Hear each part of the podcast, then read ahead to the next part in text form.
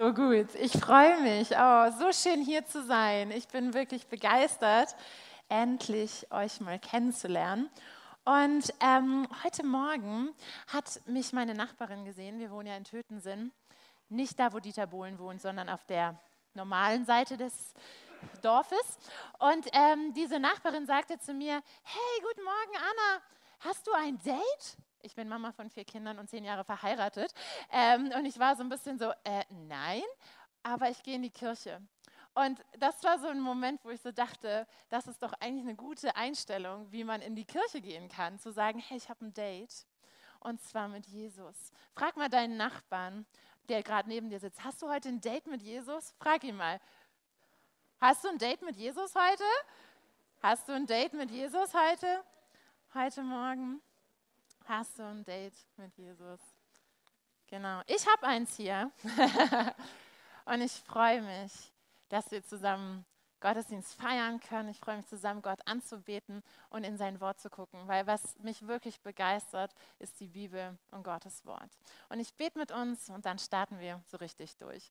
Jesus, du bist hier und ich danke dir für den Lobpreis, für die Anbetung. Ich danke dir für diese Wahrheit, dass deine ja, deine Güte hinter uns hergeht. Danke, dass du mit uns auf dem Weg bist und dass wir wirklich ein Date mit dir heute Morgen haben, um wirklich zu sagen, ja, wir wollen heute ein Stück weiter verstehen, wer du bist, Gott, und wir wollen tiefer in die Beziehung mit dir, Jesus, einsteigen, weil du bist der, der um den es geht und um den es gehen soll und der einfach in Ewigkeit der Beste ist. Und ich bete, dass du unsere Herzen aufmachst für das, was du heute Morgen zu sagen hast und dass du unsere Ohren einfach aufmachst und gebrauche du meine Worte und schenk einfach uns eine richtig gute Zeit jetzt. Amen.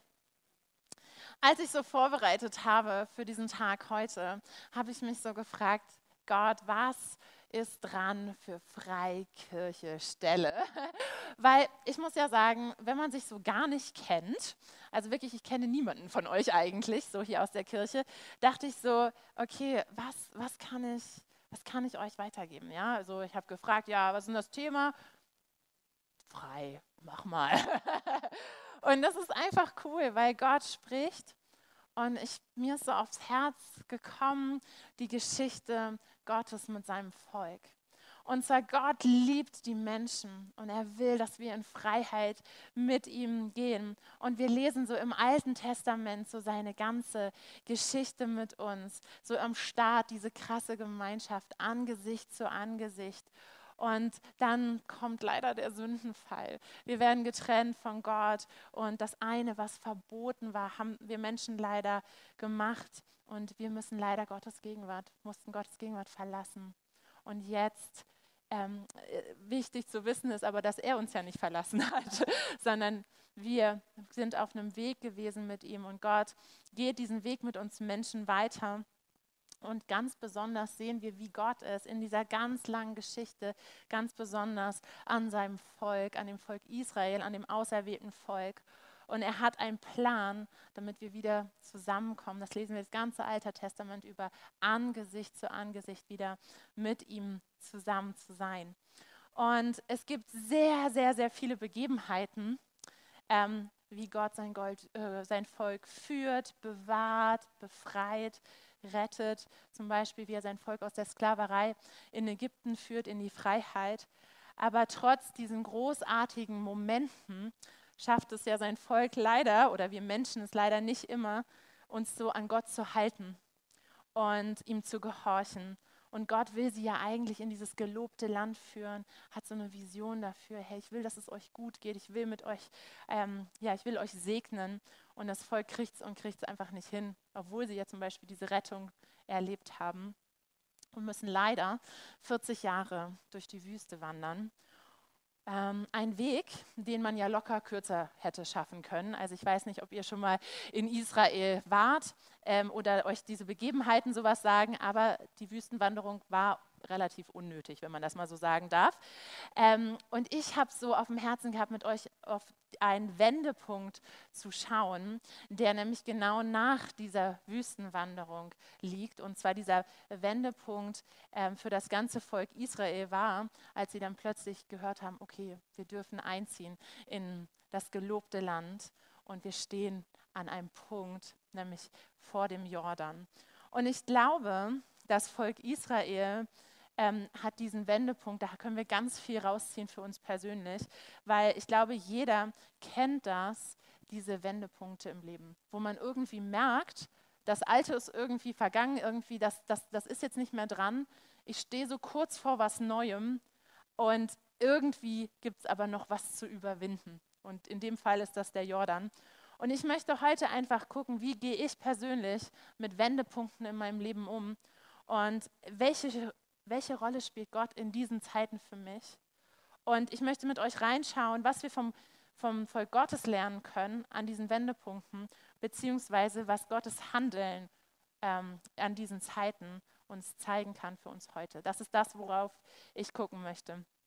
Genau, also wir müssen uns das vorstellen, das Volk Gottes, alle sind da, alle sind bereit, endlich geht's los, der Jordan ist das einzige Hindernis, bevor wir ins gelobte Land gehen, so zumindest ihre Wahrnehmung. Jetzt ist es natürlich so, dass in 40 Jahren Wüstenwanderung niemand hat schwimmen gelernt. Ja, also das ist einfach ein Problem. Ja, also das, das Volk steht vor einem Fluss und es ist ganz klar, also schwimmen können wir nicht drüber. Und ich meine, es ist das ganze Volk, Omis, Babys, alle sind am Start, die sollen jetzt darüber.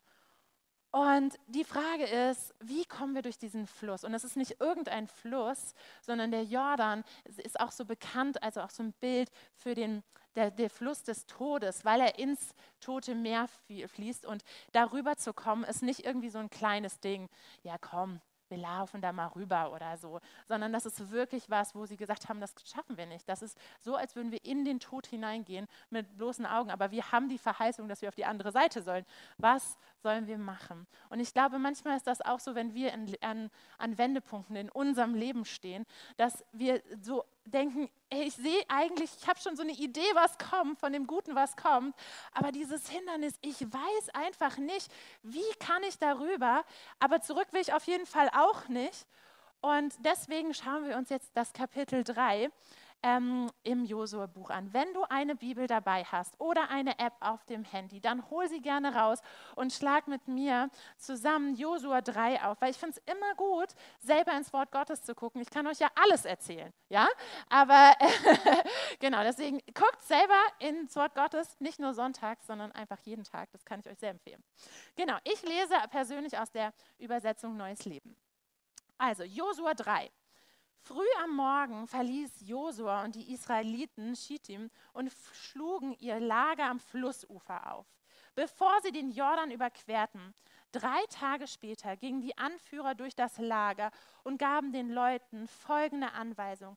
Wenn, die Bundes, wenn ihr die Bundeslade des Herrn, eures Gottes, die von den levitischen Priestern getragen wird, seht, dann folgt ihr.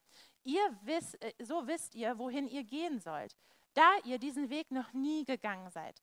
Haltet 2000 Ellen Abstand zur Lade, kommt ihr nicht näher. Danach gebot Josua dem Volk, heiligt euch, denn morgen wird der Herr große Wunder unter euch tun. Erstmal soweit. Also 40 Jahre, der Moment ist da. Vorbereitung ist alles, oder? Also ich meine, ich weiß nicht genau, ähm, wie du dich vorbereiten würdest nach 40 Jahren Sand, Hitze, ähm, nur Essen, nur Manna, das eine Essen, immer das gleiche. Wie würdest du dich vorbereiten, um endlich in das Land einzuziehen von Milch und Honig? Klar war auf jeden Fall, dass ähm, sie wahrscheinlich nochmal gecheckt haben, okay, habe ich alles Wichtige? Vielleicht gab es auch so ein bisschen Sorge, wie wird das wohl werden? War das Alte vielleicht doch besser? Ich meine, die Israeliten tendieren dazu zu sagen, Altes ist besser. Also wissen wir schon, so Ägypten war ja auch auf einmal besser und so. Ne? Also von daher, es war so eine große Unsicherheit da, viel Unsicherheit. Und ich glaube, die waren einfach super froh, dass es jemanden gab, der ihnen gesagt hat, das sollst du machen, da sollst du lang gehen. Ja? Und sie waren einfach, wir lesen ja in Vers 4, da, äh, dann folgt ihr, also der Bundeslade, so wisst ihr, wohin ihr gehen sollt, da ihr diesen Weg noch nie gegangen seid. Und wenn wir so dieses folgt ihr lesen, dann könnte man auch sagen, folgt ihm. weil die Bundeslade, Gott war bei der Bundeslade. Also folgt Gott nach. Gott weiß darum, dass wir den Weg am Wendepunkt nicht wissen. Wenn wir an herausfordernden Zeiten in unserem Leben stehen, dann weiß Gott, dass wir den Weg nicht wissen. Er zeigt uns manchmal so ein kurzes Bild davon, was kommen wird. Und vielleicht wissen wir auch, dass er uns geführt hat in der Vergangenheit. Aber Gott weiß um unsere Unsicherheit, genauso wie beim Volk Gottes. Und wir dürfen wissen, dass er uns zuruft, folg mir nach in dieser Zeit. Und das zweite, ein weiterer Aufruf ist, heiligt euch, denn morgen wird der Herr große Wunder unter euch tun. Also heiligt euch. Das Volk wusste genau, was es zu tun hatte. Es gab genaue Vorschriften, es gab genaue Rituale, die ähm, es einzuhalten gab, um den Zweck rein vor Gott zu stehen. Das war der Zweck. Und ich glaube, auch Gott ruft uns heute Morgen zu, ähm, heilige dich. Wir haben vielleicht keine Rituale, so in dem Sinne, und Vorschriften, aber ich glaube, es ist ein Mach dich bereit. Mach dich bereit, klär die Dinge, die zwischen dir und Gott stehen, bevor du weitergehst. Das ist ein Heilige dich. So bereitete sich das Volk auf diesen wichtigen Moment vor, über den Jordan zu gehen, auf den es 40 Jahre gewartet hat. Ich finde das so wichtig zu wissen. Manche Wendepunkte kommen erst nach 40 Jahren. Wir wollen manchmal in unserer Gesellschaft, muss das so zack, zack gehen, come on, jetzt muss es hier weitergehen, wir brauchen jetzt das, also ich brauche jetzt Weisungen. Aber es dauert manchmal 40 Jahre, um einfach an diesen Punkt zu kommen. Und jetzt könnten wir im Text einfach weiterlesen und sagen, super, wir haben uns vorbereitet und vielleicht haben das auch einige von uns schon gemacht und ich habe das auch ganz, ganz oft gemacht, diesen Text einfach weiterzulesen, zu sagen, alles klar, folgen, heiligen, ich weiß, was ich zu tun habe, Haken dran, weiter geht's. Jetzt kann Gott endlich sein Wunder tun. Ja, jetzt kann ich endlich einziehen. Ich habe meinen Beitrag geleistet. Kennt ihr diese Gedanken? Kennt ihr diese Gedanken? Und ich glaube, ich bin auch jemand, der ganz viel so gestrickt ist. Wo ist mein Beitrag? Den kann ich leisten, dann kann Gott Sachen machen. Und ich möchte mit uns nochmal Vers 5 lesen. Heiligt euch, denn morgen wird der Herr große Wunder unter euch tun. Da steht, denn morgen wird der Herr große Wunder tun. Und da steht nicht, heiligt euch, damit er morgen große Wunder tut. Denn und damit sind sich sehr ähnlich, aber sind nicht das gleiche. Wenn du das merkst, dann manchmal lesen wir Bibel mit so einem ganz bestimmten Mindset, mit so einer ganz bestimmten Einstellung.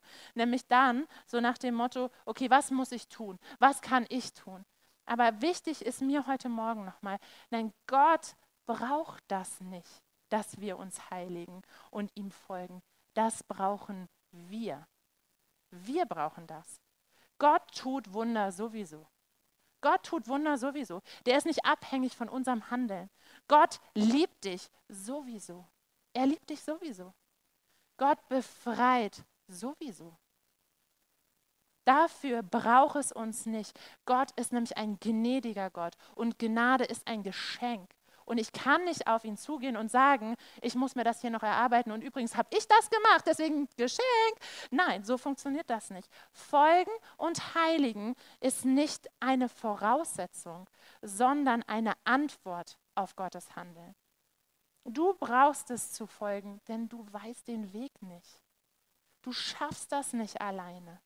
Du brauchst es, dich zu heiligen, die Dinge mit Gott zu klären. Du brauchst das, damit du bereit bist, damit du nicht derjenige bist, der am Jordan steht und denkt, oh, jetzt habe ich irgendwie die Hälfte vergessen, weil eigentlich, hm, ah, jetzt, äh, ja, da sind noch diese Altlasten eigentlich, ne? Nein, du brauchst es, bereit zu sein. Wir müssen verstehen, dass es um eine Konsequenz aus einer Einsicht sich handelt dass Gott alleine handelt und ich es mir nicht verdienen kann, dass Gott in meinem Leben handelt. Vorbereitung ist alles. Keine Frage. Mutter von vier Kindern, ich bin voll bei euch. Ne? Vorbereitung ist alles. Man muss alles irgendwie im Blick halten. Das sehe ich auf jeden Fall so. Aber die Frage ist, aus welcher Motivation bereite ich Dinge vor? Aus welcher Motivation bereite ich mich vor? Weil ich denke, dass ich das tun muss? Oder weil ich merke, ich will das und ich brauche das. für mich persönlich. Und ich sage euch eins, das Leben ist ein ganz anderes Leben, wenn der Druck der inneren Freiheit weicht. Wenn du den Druck loslässt zu sagen, ich muss hier was für Gott tun, hier in der Kirche, in meinem Umfeld, ich muss was für Gott tun und die innere Freiheit da ist, nein, weil Gott gnädig ist, nein, weil er in meinem Leben was getan hat, nein, weil er mich liebt, nein, weil ich befreit bin. Aus dieser Freiheit heraus darf ich Dinge tun. Wenn du diesen, dieses Gefühl nicht hast, dann sage ich dir, und das ist vielleicht ein bisschen radikal, dann tu nichts. Weil ich glaube, dass Gott uns heute Morgen ganz neu aufruft, in Wendepunkten zu sagen, aus Druck nein, aus Freiheit ja. Also mein erster Punkt für euch heute Morgen ist, bereite dich vor für das Wunder, aber aus der richtigen Motivation. Nachdem wir das jetzt so geklärt haben, lass uns mal weiterlesen. Zu den Priestern sagte er, nehmt die Bundeslade und zieht vor dem Volk durch den Fluss. Und so nahmen sie die Bundeslade auf und machten sich auf den Weg und zogen vor dem Volk her. Zu Josua sagte der Herr: Ab heute will ich dir zu einem will ich dich zu einem bedeutenden Mann in den Augen der Israeliten machen. Alle sollen wissen, dass ich mit dir bin, wie ich mit Mose war. Gib den Priestern, die die Bundeslade tragen, folgende Anweisung. Wenn ihr ans Jordanufer kommt, geht ein paar Schritte in den Fluss hinein und bleibt dann stehen. Eine Sache, die wir uns doch immer wünschen, wenn wir an so Knackpunkten, an so Wendepunkten sind, ist doch das Reden Gottes, oder? Dann wünschen wir uns doch, dass Gott redet. Also ich habe schon oft in meinem Leben an entscheidenden Punkten gestanden. Wo will ich arbeiten? Ist das jetzt das Richtige? Wo, womit verbringe ich meine Zeit? In welche Kirche gehe ich? Was, was ist das, was Gott mir aufs Herz legt? Wofür investiere ich meine Zeit? Mit welchen Freunden verbringe ich Zeit? Ich glaube, es gibt viele Wendepunkte und viele Zeiten in unserem Leben. Und da ist einfach das, dass wir uns doch so oft wünschen, dass Gott einfach nur sagt, hier sollst du lang gehen. Das sollst du machen. Und wenn wir das Volk Israel anschauen, dann wird, finde ich, ganz deutlich, Gott redet, aber vielleicht nicht unbedingt immer so, wie wir uns das vorstellen. Ich bin ein Typ, der sich oft hinsetzt und sagt, Gott, hier ist dein Zeitfenster. Ich mache jetzt meine stille Zeit und dann, ich lese, wie, wie mir gesagt wurde, vielleicht ein Andachtsbuch, eine kurze Bibelstelle und das ist dein Zeitfenster. Und dann habe ich noch meine Liste, die ich schön runterratter, was denn jetzt heute dran ist und dann fertig. Und ich glaube, dass ich mir so oft Reden Gottes wünsche, aber gar keinen Raum dafür gebe. Und ähm, ich weiß nicht, ob ihr Johannes Hartl kennt, der Gründer des Gebetshauses in Augsburg. Und der hat ähm, das in einer seiner Predigten oder Bücher, ich weiß es nicht genau, ähm, mal gesagt, hey, ich fordere euch heraus, eure Zeit mit Gott so zu sehen wie eine Zeit mit einem guten Freund. Wenn du dir überlegst, wenn du dir jetzt mal überlegst, mein guter Freund, meine gute Freundin, wie bereitest du ein Treffen mit dieser Person vor? Du räumst vielleicht auf, du nimmst dir Zeit, du hast nicht noch irgendwie dein Handy nebenbei liegen und du bist da. Und dann ist es so, dass du wahrscheinlich deiner Freundin, deinem Freund nicht zweieinhalb Stunden erzählst, was du alles machst und sagst Danke, tschüss, sondern es ist ein Dialog. Und es ist eine Zeit, wo man zuhört, wo man sich vielleicht auch mal was sagen lässt, was man nicht hören möchte. Und ich glaube, es ist an der Zeit, sich zu fragen, wie darf Gott mit mir reden? Alles gut?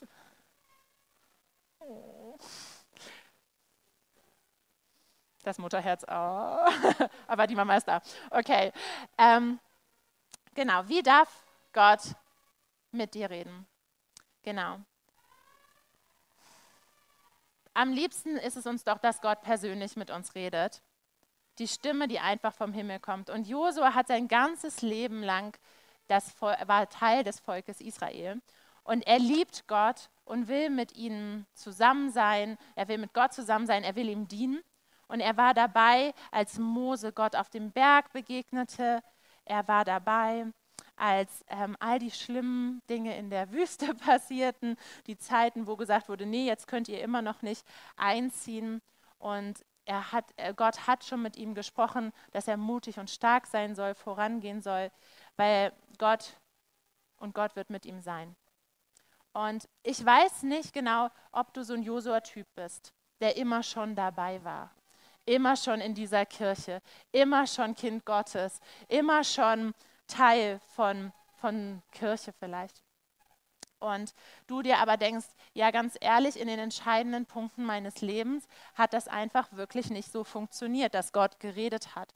Oder ich sagen konnte, ja okay, ich setze mich hin, ich höre und Gott ist irgendwie nicht so präsent gewesen. Und vielleicht ist es gerade so, dass du hier sitzt und denkst, ja, ey, ganz ehrlich, Anna, ich würde mir das wünschen, ähm, in diesem Wendepunkt Gottes Stimme zu hören. Und wenn du mir sagst, Gott redet auf jeden Fall, dann finde ich das schwierig. Ich weiß, dass Gott weiß um unsere Herausforderung. Und er fordert dich heraus, trotzdem hinzuhören.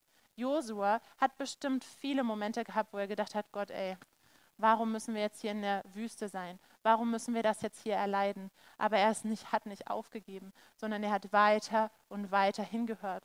Josuas alter Leiter Mose steht jetzt nicht mehr in der ersten Reihe hier im Kapitel 3. Josuas alter Leiter Mose war nicht mehr da und sagt, okay, Josua, ich habe von Gott gehört, deswegen folg mal. Ne? So manchmal ist das ja so, dass wir dann so einen Stellvertreter haben, der für uns äh, zu Gott hört und dann gehen wir, weil der sagt, wir sollen gehen. Und bei Mose ist das die erste Situation, wo er in der ersten Reihe steht als Leiter, wo er ähm, ja, wo er diese krasse Situation erlebt, wo das ganze Volk auf ihn schaut und sagt, was sollen wir denn jetzt machen? Und ich glaube, es ist so wichtig, dass wir nicht erst in Krisenzeiten uns fragen, redet Gott und hat Gott schon mal zu mir geredet, sondern im konstanten Austausch mit ihm sind. Josua ähm, hört von Gott in dieser Zeit, in dieser krassen Zeit, nicht das erste Mal von Gott, er bestätigt etwas, was er ihm schon im ersten Kapitel Josua, lesen wir das, schon gesagt hat. Gott bestätigt in diesem Kapitel 3 nämlich seine Berufung, ein Anführer zu sein. Wir lesen nämlich in Vers 7, zu Josua sagte der Herr, ab heute will ich dich zu einem bedeutenden Mann in den Augen der Israeliten machen. Alle sollen wissen, dass ich mit dir bin, wie ich mit Mose war. Und das war etwas, was Josua schon vorher gehört hatte. Nämlich im ersten Kapitel lesen wir, wie ich mit Mose gewesen bin, so will ich auch mit dir sein. Ich will dich nicht verlassen, noch von dir weichen. Sei getrost und unverzagt, denn du sollst diesem Volk aus dem Land austeilen, das ich ihm zum Erbe geben will. Und ich finde das so krass, weil das Reden Gottes ist nicht etwas, was wir erst in dieser Zeit, wo wir vielleicht sagen, jetzt brauche ich das unbedingt, sondern Gott redet immer und es ist unsere Verantwortung hinzuhören. Gott erinnert Josua an seine Zusage, bevor der Wendepunkt kam. Und diese wichtige Frage, wird Gott genauso mit mir sein wie mit diesem alten Leiter Mose? werde ich das Volk genauso führen können? Gott kennt diese Fragen.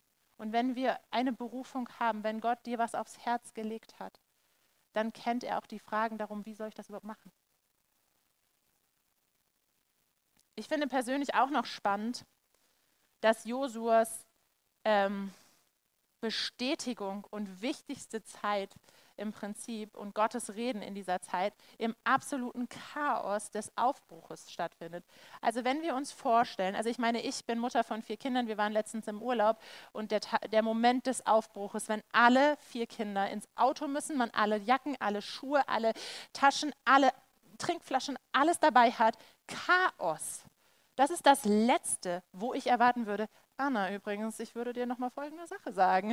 Also, dass Gott sozusagen im Chaos zu mir spricht. Manchmal denken wir, ähm, Gott ist vielleicht ein Gott, der, der muss irgendwie nur in meiner stillen Zeit zu mir reden. Nein, Gott redet auch in diesem Chaos und da bestätigt er manchmal einfach das, ähm, was er schon vor langer Zeit zu uns geredet hat. Was hat Gott dir aufs Herz gelegt? Wovor hat er dich berufen?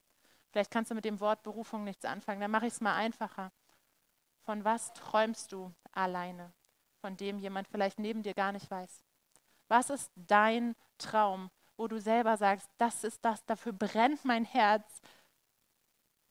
Und ich glaube, Gott setzt dich heute hier an den Jordan und sagt, hey, come on, was ist das, was dich abhält, darüber zu gehen und dein Traum, deine Berufung, das, was ich dir ins Herz gelegt habe, zu leben. Und ich glaube, dann brauchst du einfach manchmal Gottes Reden auch durch andere persönlich. Zu den Priestern sagte er, also Josua, nehmt die Bundeslade und zieht vor dem Volk durch den Fluss. Und so nahmen sie die Bundeslade auf und machten sich auf den Weg und zogen vor dem Volk her. Gott redet nicht nur ganz persönlich mit dieser einen Stimme zu dir, sondern auch durch andere. So wird es ganz klar, dass Josua zum Tun ist. Ich meine, er für Leute wird, die eigentlich ja wissen müssten, was zu tun ist. Ich meine, er redet zu den Priestern. Sie tragen die Bundeslade. Also ich meine, wer hätte eigentlich, die müssten eigentlich wissen, was zu tun ist, muss man mal ehrlicherweise sagen. Und ähm, dennoch brauchen sie es, dass Gott nochmal durch Josua ihnen sagt, was sie machen sollen. Und ich weiß nicht, was für ein Typ du bist, aber ich glaube, wir Menschen tendieren sehr schnell dazu, uns nicht so gerne von anderen was sagen zu lassen. Schon gar nicht, wenn wir selber, so wie die Priester denken, wir wissen ja eigentlich, was zu tun ist. Und wir halten uns vielleicht manchmal auch für zu wichtig, als dass uns Leute was sagen. Und ich glaube, da können wir auch von dieser Bibelstelle extrem ähm, lernen, dass Gottes Reden auch manchmal heißt, sich reinreden zu lassen. Ja, das kann schiefgehen und vielleicht hast du das auch schon in deinem Leben erlebt, dass Leute dir gesagt haben, mach das und du hast das gemacht und das war einfach nicht so. Aber Josua war nicht irgendjemand und ich möchte dich ermutigen, höre auf Menschen, die mit Gott viel Zeit verbringen und die mit ihm unterwegs sind. Und dann sehen wir Gottes Reden in dieser Bibelstelle, wo Gott zu uns allen redet oder zu allen in diesem Volk redet. Gott spricht ganz klar zu allen. Und zwar Gottes Wahrheit, die in der Bibel, die wir in der Bibel lesen, ähm, sind nicht weniger kraftvoll, weil wir sie schon gehört haben. Das Volk Israel hat ungefähr 4000 Mal gehört, du wirst ins Land einziehen, ich bin der lebendige Gott und ich bin mit dir. Das ist etwas, was, was, das wurde ihnen so, so oft gesagt, aber in dieser Situation am Wendepunkt hat das so eine Kraft, weil sie es schon so oft gehört haben. Wahrheit ist kraftvoll, weil wir sie schon gehört haben. Wenn du denkst, ich bin irgendwie nicht so der Bibelleser, weil ehrlich gesagt habe ich alles schon tausendmal irgendwie gehört, kenne ich schon seit der Kinderstunde, bin ich schon seit 40 Jahren unterwegs, keine Ahnung was, dann möchte ich dich ermutigen, Gottes Wort, Gottes Wahrheit in der Bibel hat so viel Kraft, weil du es schon gehört hast, weil in den entscheidenden Momenten du dich daran erinnern kannst, was die Zusage ist. Und Jose ruft dem Volk zu, kommt her und hört, was euch der Herr, euer Gott, zu sagen hat. Heute werdet ihr erfahren, dass ihr einen lebendigen Gott habt. Ist das nicht eine krasse Zusage? Du hast einen lebendigen Gott. Heute wirst du das erleben. Und ich glaube, das ist ein Zuruf, den wir heute Morgen auch alle hören dürfen. Gott ist lebendig und er ist da und ist erfahrbar.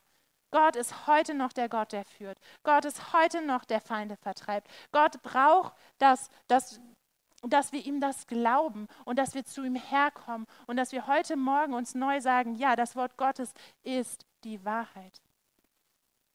Ich glaube, an Wendepunkten braucht es die Erkenntnis und das Eingeständnis, dass wir nicht es selber sind, die die Wunder machen, bewirken können, sondern das Gespräch mit Gott im Mittelpunkt die Wahrheit über das Wesen Gottes steht und dass er es ist, der die Wunder tut. Und wenn wir dann weiterlesen, lesen wir das Wunder.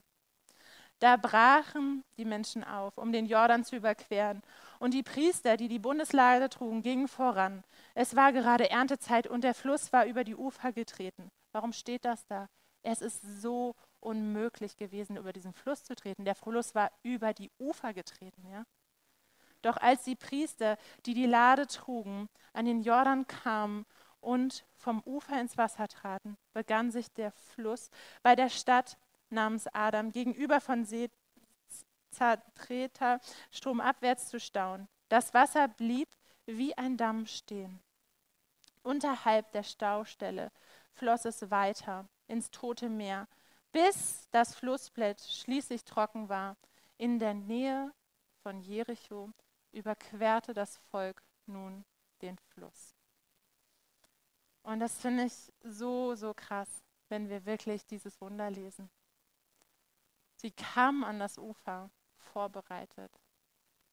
Und das ist dieser Moment, wo der Fuß ins Wasser kam, vom Ufer ins Wasser trat, da fing das Wunder an. Der Moment, wo wir diesen Schritt gegangen sind, wo wir losgegangen sind.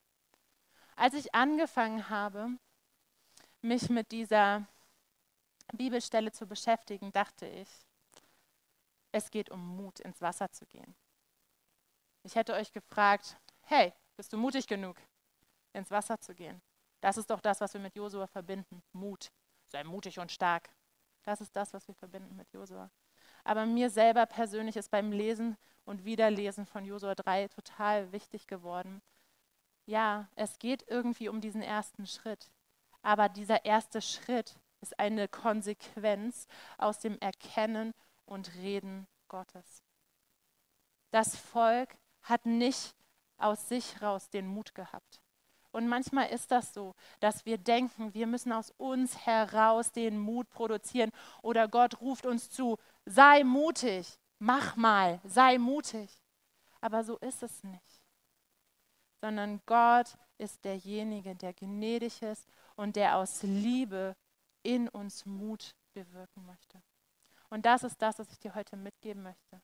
Du musst keinen Mut für den ersten Schritt aus dir heraus produzieren, sondern Gott ist der Erste, der dich beschenkt, der dir begegnet, der dich befreit, der dich liebt. Und als Antwort heraus kannst du den ersten Schritt machen. Nicht aus dir heraus, sondern aus Gott heraus. Amen. Ich will mit uns beten, steht mal auf.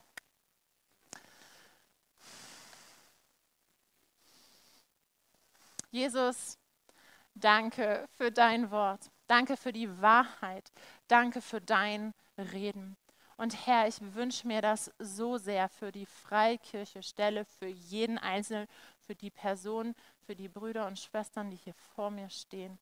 Ich wünsche mir, dass du es bist, der als erstes in ihr Leben kommt und aus dir heraus einfach Mut entsteht, Schritte zu gehen. Danke Gott, dass du derjenige bist, der redet und der Berufung und Träume bestätigt an Wendepunkten in unserem Leben. Und ich segne meine Geschwister hier mit dem Mut, sich dir auszusetzen und nicht mit dem Mut, alleine Schritte zu gehen. Und ich segne sie einfach mit deiner Gegenwart. Ich bete, dass du das nachhallen lässt, dass sie sich fragen, wo möchte ich eigentlich mit dir Zeit verbringen, Gott, dass sie sich fragen können, wo du einfach in ihrem Leben schon Dinge geredet hast vor Jahren, die sie neu ausgraben dürfen. Danke, Gott, dass du hier bist, dass du jeden Einzelnen segnest und dass du mit uns gehst über den Jordan. In Jesu Namen. Amen.